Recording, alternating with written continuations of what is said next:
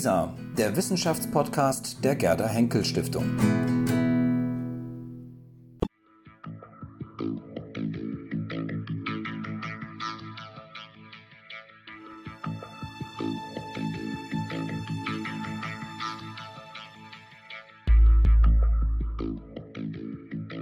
Ja, ich begrüße ganz herzlich Herrn Professor Bernd Witte von der Universität Düsseldorf hier bei uns im Haus der Gerda Henkel Stiftung. Sie sind heute bei uns zu Gast, um über Martin Buber zu sprechen, mhm. aber nicht nur über den Menschen Martin Buber, sondern auch über eine Aufgabe, die Sie sich gesetzt haben, eine große Gesamtausgabe der Texte Martin Bubers zu publizieren, zu editieren und zu publizieren. Bevor wir zu der Werkausgabe im Einzelnen kommen, was fasziniert Sie als Forscher, an, als Germanist an Martin Buber? Als Germanist äh, bin ich fasziniert von ihm, weil er auch ein Schriftsteller oder er wollte sogar ein Dichter sein. Als junger Mann hat er sehr viele Gedichte geschrieben, die er auch publiziert hat. Aber er war gleichzeitig äh, ja auch Politiker. Er hat äh, seine frühen Gedichte etwa publiziert in der äh, Zeitung, die äh, die äh, Herzl herausgegeben hat. Die Welt, das war die offizielle Zeitung des Zionismus in Wien und da hat Buber also publiziert. Äh, aber er hat dann auch sich zurückgezogen nach kurzer Zeit aus dieser offiziellen Politik und hat sich nach Florenz begeben und hat da, finanziert von seinen Großeltern, äh, mehrere Jahre über die ostjüdische Kultur geforscht, die er kannte, weil er bei seinem Großvater in Lemberg aufgewachsen war. Und hat da Geschichten gemacht. Sein erstes Buch heißt Die Geschichten des Rabbi Nachman, sein zweites Buch Die Legende des Baal Shem. Diese beiden Figuren, die da genannt werden, das sind sogenannte Tzadikim aus Osteuropa und es werden deren Geschichten nicht nur erzählt, sondern sie werden auch sozusagen äh, literalisiert. Äh, Buber macht daraus Literatur, man könnte sagen neoromantische Märchengeschichten. Mhm. Er war also auch ein Literat, wenn man so will, aber später ist er immer stärker äh, in die Richtung äh, religionsphilosophischer Überlegungen gegangen. Und seine großen Bücher und seine einflussreichen Bücher sind natürlich Bücher, die über Religionsphilosophie äh, handeln, zum Beispiel das Königtum Gottes oder seine große Abhandlung über Moses oder auch sein letztes Buch, das die, die den Zusammenhang von Christentum und Judentum behandelt. Mhm. Das heißt, Martin Buber, ausgehend als Schriftsteller, ist heute vor allem in Erinnerung geblieben als eher Theologe, eher als Philosoph. Wie würden Sie es zusammenfassen? Ja, äh, als Religionsphilosoph. Äh, er war äh, kein, sagen wir mal in Anführungsstrichen, orthodoxer jüdischer Theologe. Deswegen äh, ist seine äh, Bekannt, sein Bekanntheitsgrad in Israel auch einigermaßen äh, heruntergegangen. Gershom Scholem, der ihn ja persönlich sehr gut kannte, hat über ihn geschrieben, Martin Buber lebt seit 1936 in Israel oder in Palästina, äh, aber man hat ihn noch nie in eine Synagoge gehen sehen. Mhm. Also er war die letzten 30 Jahre seines Lebens hat er ja in Jerusalem verbracht und äh, er war aber jemand, der über das Religiöse an sich äh, nachgedacht hat, allerdings von einer Basis des, äh, der jüdischen Religion her. Mhm. Sie sagen gerade, dass er in Israel eine lange Zeit gar nicht wahrgenommen wurde oder wenig wahrgenommen wurde. Welchen Stellenwert hat er heute in Israel? Hat sich das mit der Zeit gewandelt? Äh, ich glaube, es wandelt sich zur Zeit. Es ist so, äh, als äh, Buber nach Israel gegangen ist, das heißt äh, in den Jahren 36, 37, 38, da er, er ist zunächst einmal in Deutschland geblieben, weil er den deutschen Juden ein neues Identitätsgefühl geben wollte, die ja verunsichert waren durch das, was nach 33 hier passiert ist. Und als er dann schließlich äh, gemerkt hat, dass es in Deutschland keine Möglichkeit mehr gab zu wirken, hat er versucht, nach äh, Israel zu gehen und, äh, oder zu, nach Palästina damals zu gehen. Und äh, er hatte ja, er war derjenige gewesen, der die Idee hatte, wir müssen eine Universität in Palästina gründen, um dort äh, unsere Kultur wieder heimisch zu machen. Er hat 1902 äh, eine Broschüre zusammen mit Chaim Weizmann herausgegeben, in der er das gefordert hat. Und 1924 äh, ist dann diese Universität unter anderem in Zusammenarbeit mit Albert Einstein, aber er war auch sehr prominent da beteiligt, gegründet worden. Um nun 1936 hat er versucht, eine Professur an dieser Jerusalemer Universität zu bekommen und seine Kollegen, die damals schon vor Ort waren, haben das einfach verweigert, weil sie eben der Meinung waren, Buber, Buber wollte einen äh, Lehrstuhl für Religionsphilosophie haben und sie dachten eben, das brauchen wir nicht. Wir brauchen was orthodox-jüdisches und äh, Geschichte und so etwas, aber Religionsphilosophie nein. Deswegen hat es zwei Jahre gedauert, bis man Buber dann endlich einen Lehrstuhl an seiner eigenen Universität äh, zugebilligt hat. Und das war äh, dann ein äh, Lehrstuhl für Religionssoziologie, was ein mhm. völlig äh, un, äh, damals unbekanntes Fach war und mhm. Äh, auch heute noch nicht wirklich zentral ist. Gut, Buber ist so also schon, sagen wir mal, sehr eigenartig, in eigenartiger Weise da in, in äh, Jerusalem empfangen worden. Dann äh, kommt dazu, dass er von vornherein, äh, er war ja von, äh, schon von Jugend an politisch engagiert. Ich habe das eben schon erwähnt. Er hat zunächst mit Herzl zusammen äh, in, in, der zionistischen Bewegung gearbeitet, hat aber da auch schon gleich eine Außenseiterstellung eingenommen, indem er den sogenannten Kulturzionismus äh, propagiert hat. Das heißt, er war der Meinung, wir brauchen in äh, Palästina keinen eigenen Staat, keinen jüdischen Staat, so wie Herzl das forderte, sondern es genügt, dass wir nach Palästina gehen, um dort die Wurzeln unserer Kultur wiederzufinden. Und äh, in dieser Weise hat er dann, als er nach äh, Palästina gekommen ist, dort zusammen mit anderen deutsch-jüdischen Emigranten äh, dafür plädiert, in äh, Palästina einen säkularen Staat aufzubauen, in dem Juden und äh, Araber gemeinsam leben konnten. Und äh, er hat das auch mit Hilfe einer kleinen politischen Partei durchzusetzen versucht, aber das ist in der allgemeinen äh, Öffentlichkeitsdebatte eigentlich untergegangen, damals in den späten 30er und 40er Jahren in Palästina. Was damit zusammenhängt, dass eben der politische Zionismus, wie er von den osteuropäischen Juden geprägt war, sich besonders stark dort durchgesetzt hat, was natürlich zusammenhängt mit den Ereignissen in Europa, mit der Shoah.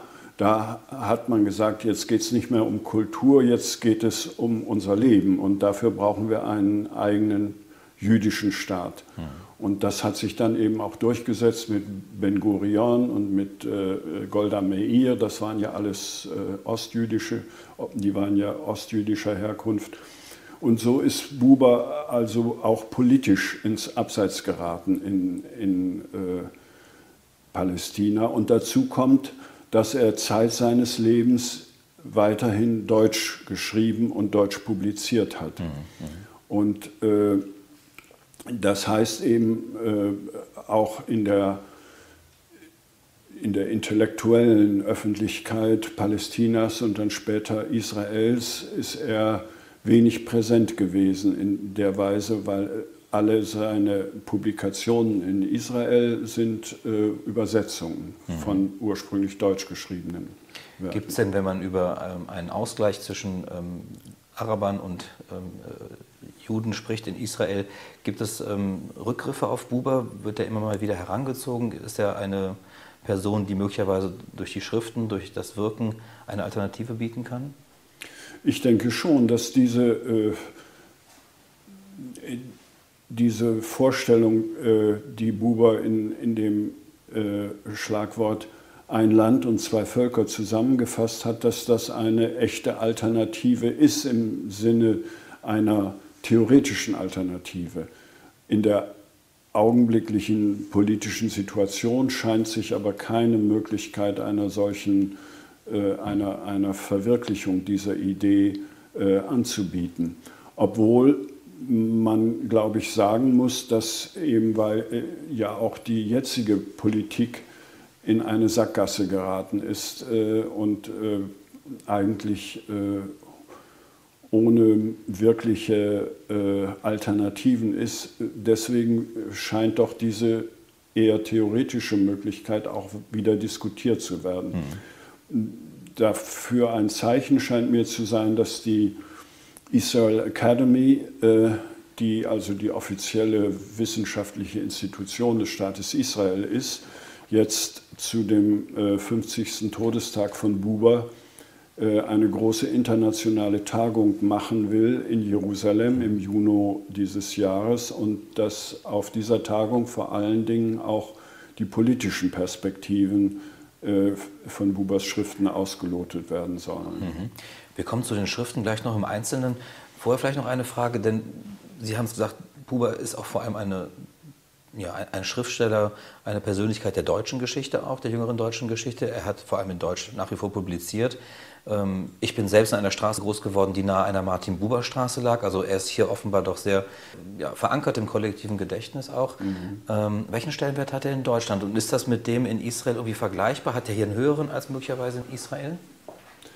Ja und nein. Also in der, sagen wir, allgemeinen größeren, größeren Öffentlichkeit ist Buber heutzutage relativ wenig präsent, mhm. in, auch in Deutschland würde ich sagen.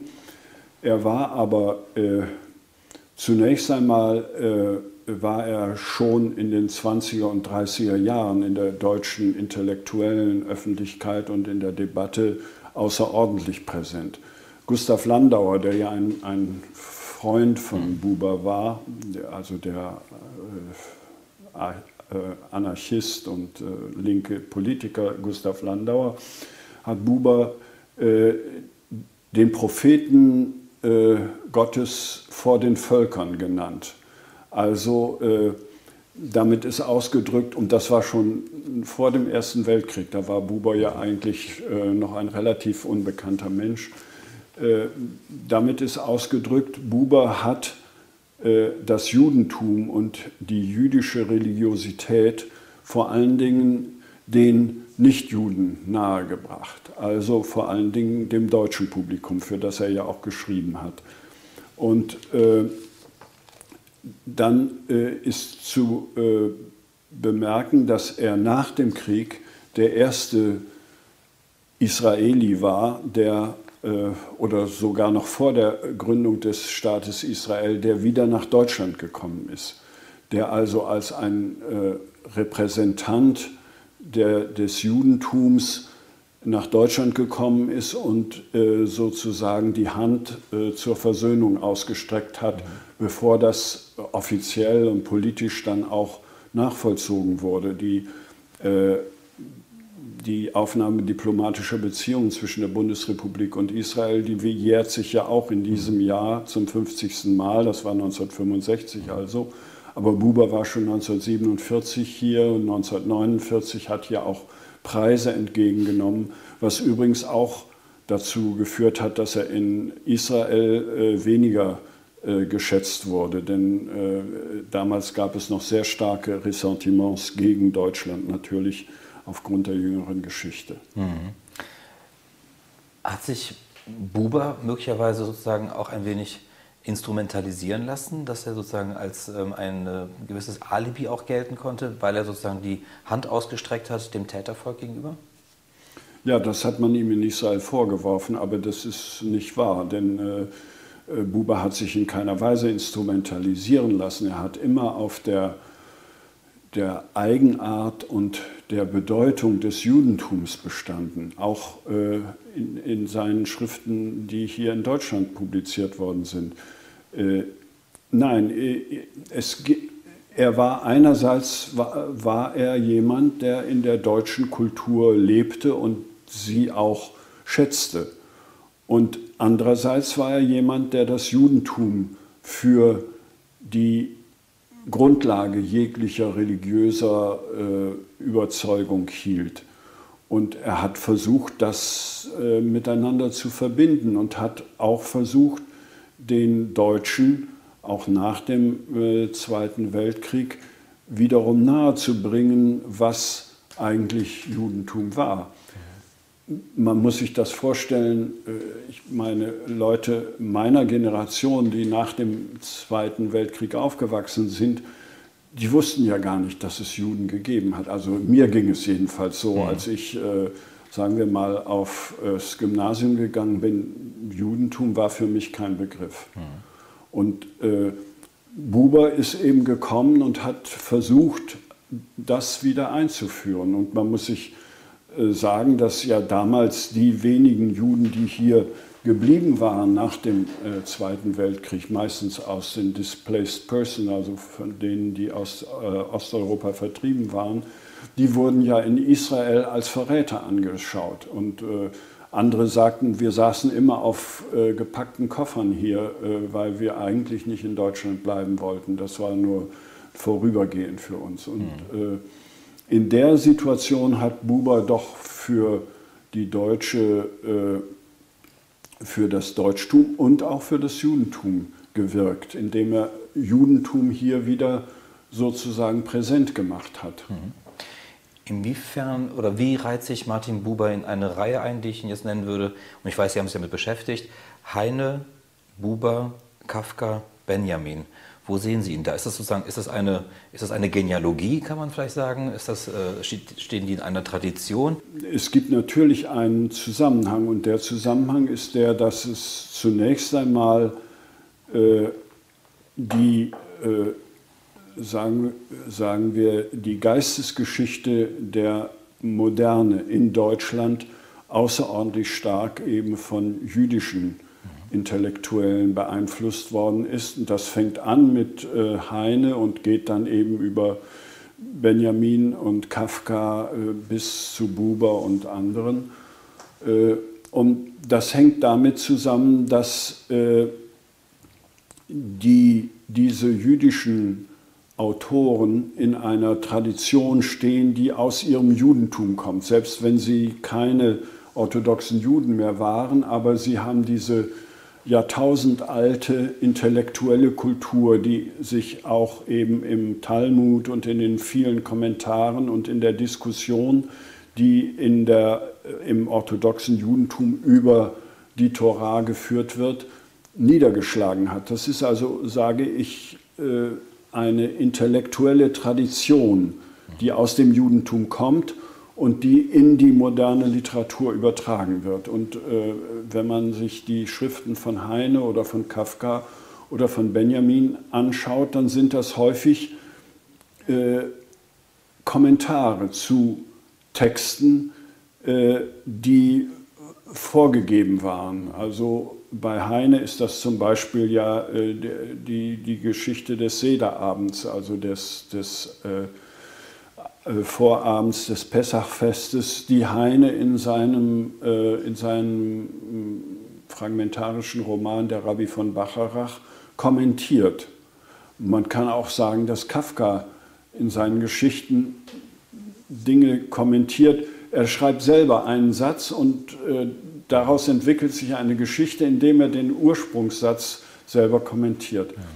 Und das ist diese Kommentartradition, die vom Judentum in die deutsche Literatur eingebracht worden ist und die eben einen äh, absoluten Gegensatz zu der bisherigen Auffassung von Literatur darstellt, wo ja Literatur verstanden wird ab äh, dem Sturm und Drang, ab Goethe, äh, als die Schöpfung eines genialen Einzelnen. Da sitzt jemand, der ist wie Gott und der schafft aus dem Nichts heraus ein äh, geniales Werk.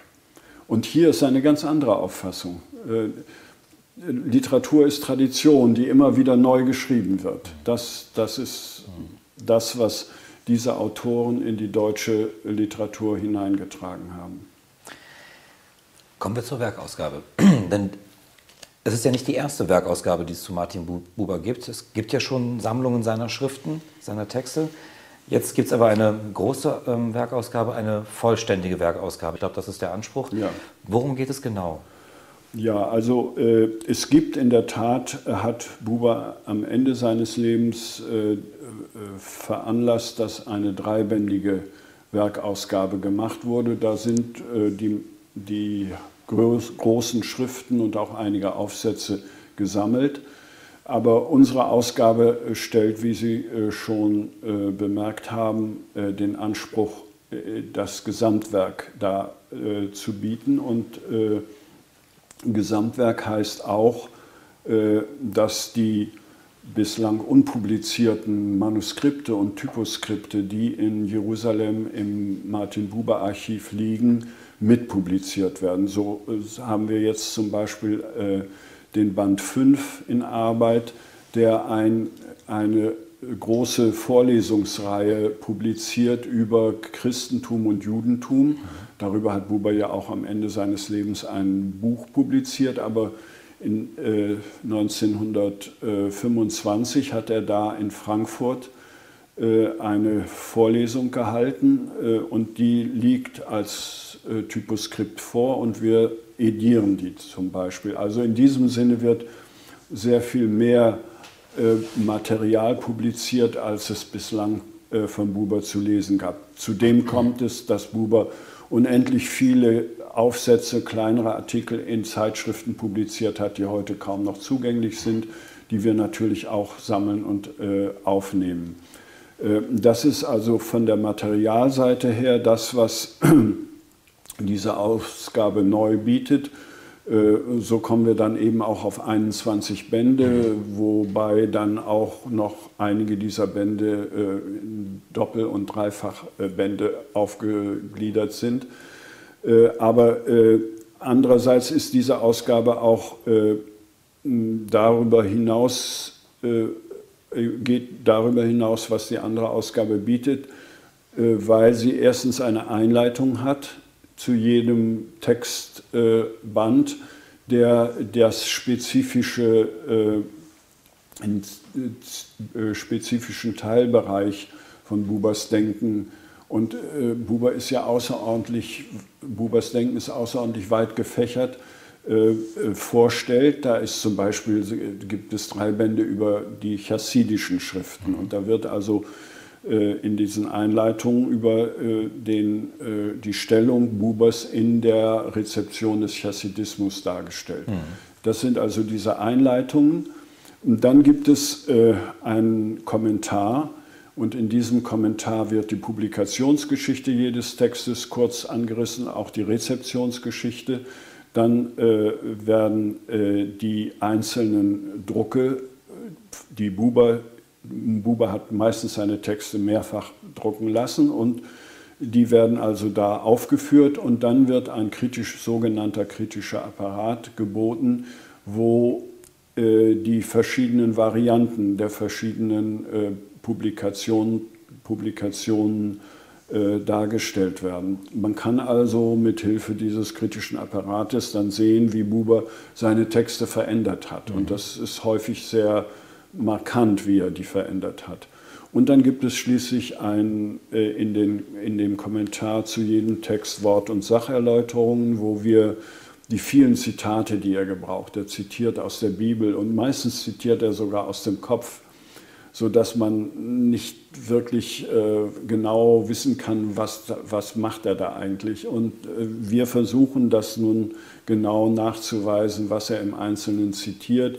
Wir erläutern äh, Namen und äh, Begriffe und äh, hebräische Begriffe, die er immer wieder einstreut in diesen Wort- und Sacherläuterungen. Mhm. Und am Ende gibt es dann auch einen umfangreichen Registerteil, wo die Personen und die äh, Begriffe, die in den Schriften vorkommen, dann äh, registermäßig erfasst sind. Sind Sie denn bei der Sammlung, bei der Suche nach Texten auf Texte gestoßen, von denen Sie auch bisher nichts wussten, die möglicherweise auch Ihnen Neues gebracht haben über Martin Buber? Ja, sicher. Wir, wir, wir finden täglich noch, hm. äh, also es ist jetzt übertrieben, hm. aber äh, wir finden häufig noch äh, Texte, die bislang noch nicht erfasst worden sind. Es gibt eine äh, Biogra Bibliografie der Schriften Bubers, die nach Jahren geordnet mhm. sind, die ist noch von seinem Sohn Raphael Buber gemacht worden. Und äh, da sind also die, da ist die Mehrzahl der Schriften aufgenommen, aber nur die publizierten Schriften, also die, die wir im Archiv finden, sind da nicht aufgenommen. Aber auch die publizierten sind da nicht vollständig. Da, da gibt es immer wieder Überraschungen, dass wir in irgendeiner kleinen Zeitschrift dann auf einmal einen Text von Buber finden, der bislang nicht bekannt war. Mhm. Was mich noch interessieren würde, wie sind Sie zu dem Projekt gekommen? Also wie ist es an Sie herangetragen worden? Warum findet es hier in, äh, Düsseldorf statt? Ja, äh, Ursprünglich ist dieses Projekt ja von äh, zwei ähm, Judaisten äh, initiiert worden und auch in die Praxis umgesetzt worden. Das war äh, Professor Paul Mendes-Flor von der Hebrew University und äh, Professor Peter Schäfer, der der Hauptjudaist von der Universität Princeton war. Mhm. Und die haben also äh, diese äh, Arbeitsstelle gegründet, die damals an der Berlin-Brandenburgischen Akademie angesiedelt war und äh, nun im Laufe der sechs oder sieben Jahre, in denen sie gearbeitet haben, sechs Bände herausgebracht hat. Und das Ganze wurde finanziert damals von der Forschungsgemeinschaft, von der DFG. Die hat aber, äh, als dann eine Anschlussfinanzierung äh, äh, von, von den beiden Hauptherausgebern beantragt worden war, äh, diese Anschlussfinanzierung abgelehnt aufgrund äh, negativer Gutachten. Und äh, diese negativen Gutachten, das will ich auch gleich sagen, sind durchaus sachlich gerechtfertigt gewesen. Denn äh, die ersten Bände sind gemacht worden von, äh, sage ich mal, Spezialisten, die äh, auf dem Sachgebiet, über das da in dem Band verhandelt wurde, äh, ausgewiesen waren, die aber keine ausgewiesenen Editionsspezialisten waren. Auch Edition ist eine Technik und eine Wissenschaft, die man beherrschen muss und man muss wissen, wie, das, wie man das macht, rein technisch. Gut, also da hat es Fehler gegeben und die wurden wohl in diesen äh, Gutachten dann eben auch äh, markiert und daraufhin hat die äh, DFG die Finanzierung eingestellt. Und damit war das Projekt sozusagen gescheitert. Äh, die damalige Vorsitzende des wissenschaftlichen Beirats dieser Ausgabe, der, auch weiterhin noch besteht, also diese, die Vorsitzende dieses wissenschaftlichen Beirats, Frau äh, Professor Assmann aus Konstanz, hat daraufhin äh, in der FAZ ein Protestschreiben veröffentlicht, worin sie meiner Ansicht nach zu Recht sagte, ja, da sind Fehler passiert, aber man kann so, eine wichtige, so ein wichtiges Projekt nicht einfach dann abschaffen und äh, nicht weiterverfolgen das würde bei anderen äh, naturwissenschaftlichen Projekten auch nicht der Fall sein, wenn da mal ein Fehler passiert ist. Und daraufhin hat Herr Kleinert geantwortet, der damals der äh, Präsident der DFG war, ja, wir haben unsere Vorschriften, negatives Gutachten, wir können nicht weiter finanzieren. Und das, diesen, äh, diese Polemik haben wir wahrgenommen, die war in der FAZ zu lesen und aufgrund äh, dieser äh, Polemik haben wir dann gedacht, dass das ein Projekt sei, das wir hier doch in Düsseldorf machen sollten. Mhm. Äh, in Düsseldorf, weil die Heine-Universität sich eben auch von ihrem Namensgeber hin als eine Universität versteht, die sich insbesondere mit den deutsch-jüdischen. Dingen beschäftigt. Und äh, dazu kommt, dass wir ähm, eine äh, relativ enge Beziehung zu vielen verschiedenen äh, Institutionen in Israel haben, was daher rührt, dass der ehemalige Rektor der Universität, Professor Kaiser, der Berater für den damaligen Ministerpräsidenten Johannes Rau, für dessen Beziehungen zu Israel war und häufiger mit dem in Israel gewesen ist und so. Wir hatten also von daher eine enge Beziehung äh, zu Israel und dann kam noch dazu, dass äh, wir an der Heinrich-Heine-Universität ein relativ großes äh, Institut für Judaistik hatten. Äh, Johannes Rau hat äh, der Universität damals einen Lehrstuhl für Jiddistik, also für jiddische Literatur und Kultur, äh, ich sage jetzt mal in Anführungsstrichen, geschenkt, der auch besetzt worden ist. Und dazu kamen dann die Lehrstühle, die von der Universität Duisburg, vom damaligen Steintal-Institut nach Düsseldorf übertragen worden sind, sodass wir ein recht umfangreiches jiddistisches, äh, judaistisches Lehrangebot hatten. Und mhm. äh, also in diesem ganzen Kontext, in diesem Rahmen haben wir gedacht, das wäre gut, wenn wir jetzt dieses Projekt, was unbedingt weitergeführt werden sollte, übernehmen würden. Mhm. Und deswegen haben wir dann äh, mit der Berlin-Brandenburgischen Akademie äh, darüber gesprochen, dass die die Arbeitsstelle, die bei Ihnen ja nicht mehr finanziert wurde, zu uns äh, transferiert und das haben die auch getan. Und dann haben wir hier eine Finanzierung gesucht. Dabei war wiederum Professor Kaiser sehr instrumental hilfreich.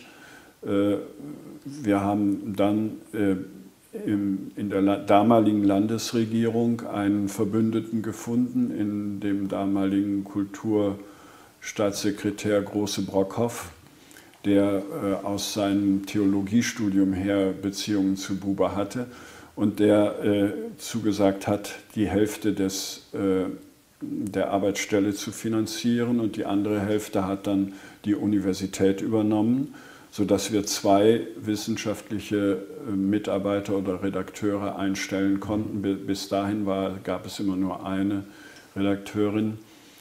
Und äh, wir haben also da diese Finanzierung durch Land und Universität, was eigentlich eine äh, Ausnahmesituation ist, bekommen, mit der Auflage, wenn das zu Ende geht, dass wir eine Anschlussfinanzierung finden. Und das haben wir jetzt eben auch getan, indem die Gerda Henkel Stiftung uns die eine Hälfte bezahlt und jetzt das BMBF die andere Hälfte, sodass wir jetzt weitere vier Jahre Arbeit vor uns haben, in, der wir, in denen wir hoffen, die Ausgabe auch bis zum Ende, also bis zu den 21 Bänden, die projektiert sind, führen zu können. Fast ein Schlusswort, aber eins äh, würde ich gerne noch wissen wollen. Aus diesen sechs Bänden, die entstanden sind, die ersten sechs Bände, was daraus geworden? Sind die eingestampft worden oder sind die eingegangen in die 21 Bände, die jetzt angedacht sind? Die sind eingegangen natürlich in die 21. Aber Bände. überarbeitet dann sozusagen, oder? Nein, nein, die liegen so vor, wie sie. Äh, mhm. der, der Verlag hat die ja äh, publiziert in der, und äh, der, das will ich nebenher auch noch erwähnen. Der Verlag publiziert diese Ausgabe in einer technisch sehr aufwendigen und auch gut ausgestatteten Form. Und diese ersten Bände sind äh, ja damals publiziert worden sie sind ja auch nicht völlig nutzlos und äh, falsch. Ich meine, da gibt es einige Dinge, die man aussetzen kann, aber insgesamt sind die Texte ja, äh, und, und es gibt dabei auch, das will ich auch auf jeden Fall betonen, es gibt dabei auch äh, äh Bände, die außerordentlich gut und auch solide sind. Zum Beispiel der erste Band, der gemacht worden ist und auch der dritte Band das sind Bände, die durchaus den Qualitätsstandards, die wir anlegen wollen, auch entsprechen. Es gibt andere, die eben hauptsächlich auf die, äh, äh die Sachgebiete konzentriert sind, die sie bringen, aber die editionstechnisch nicht ganz auf der Höhe sind. Aber das kann man jetzt nicht mehr ändern. Das mhm. ist halt so. Mhm. Allerletzte Frage, um es einfach nochmal ähm, klar zu haben. Wie viele Bände sind bereits erschienen und wie viele kommen jetzt noch? Bis wann? Ja, also es sind äh, zwölf Bände erschienen. Dabei ist der eine Band sogar in drei Teilbänden erschienen. Das ist der Band 2. Äh, da gibt es drei Teilbände. Äh, wir haben also insgesamt jetzt äh, zwölf Bände gemacht. Wir sind also über die Hälfte hinüber, schon bei weitem hinüber und es sind jetzt noch neun Bände zu machen. Es sind zurzeit äh, drei Bände in der Arbeit. Äh, das ist der Band 5, äh, der eben diese bislang unpublizierte äh, Vorlesung über Christentum, Judentum bringt. Das ist der Band 12, der die philosophischen Schriften, die im engeren Sinne philosophischen Schriften Bubers, seine Auseinandersetzung mit Heidegger und ähnliches bringt. Und äh, das ist der Band äh, 17, der die äh, theoretischen Schriften zum Chassidismus bringen wird. Die, äh, der wichtigste Band zum Chassidismus, der ist praktisch fertig, der kommt, geht jetzt in Druck. Das sind die chassidischen Geschichten, das ist diese Riesensammlung von 1275 Anekdoten mhm. über äh, chassidische Tzadikim, also Heilige, die Buber äh, gesammelt hat im Laufe seines Lebens und die er 1947 in einem Band in der manessischen äh, Bibliothek der Weltliteratur publiziert hat. Der wird jetzt also auch in unserer kommentierten Ausgabe erscheinen demnächst. Herr Professor Witte, dann wünsche ich Ihnen bei diesem Projekt weiterhin langen Atem, viel Erfolg, gutes Gelingen und vielen Dank, dass Sie heute hier waren. Vielen ja, ich danke Ihnen Dankeschön. für das Interview. Danke.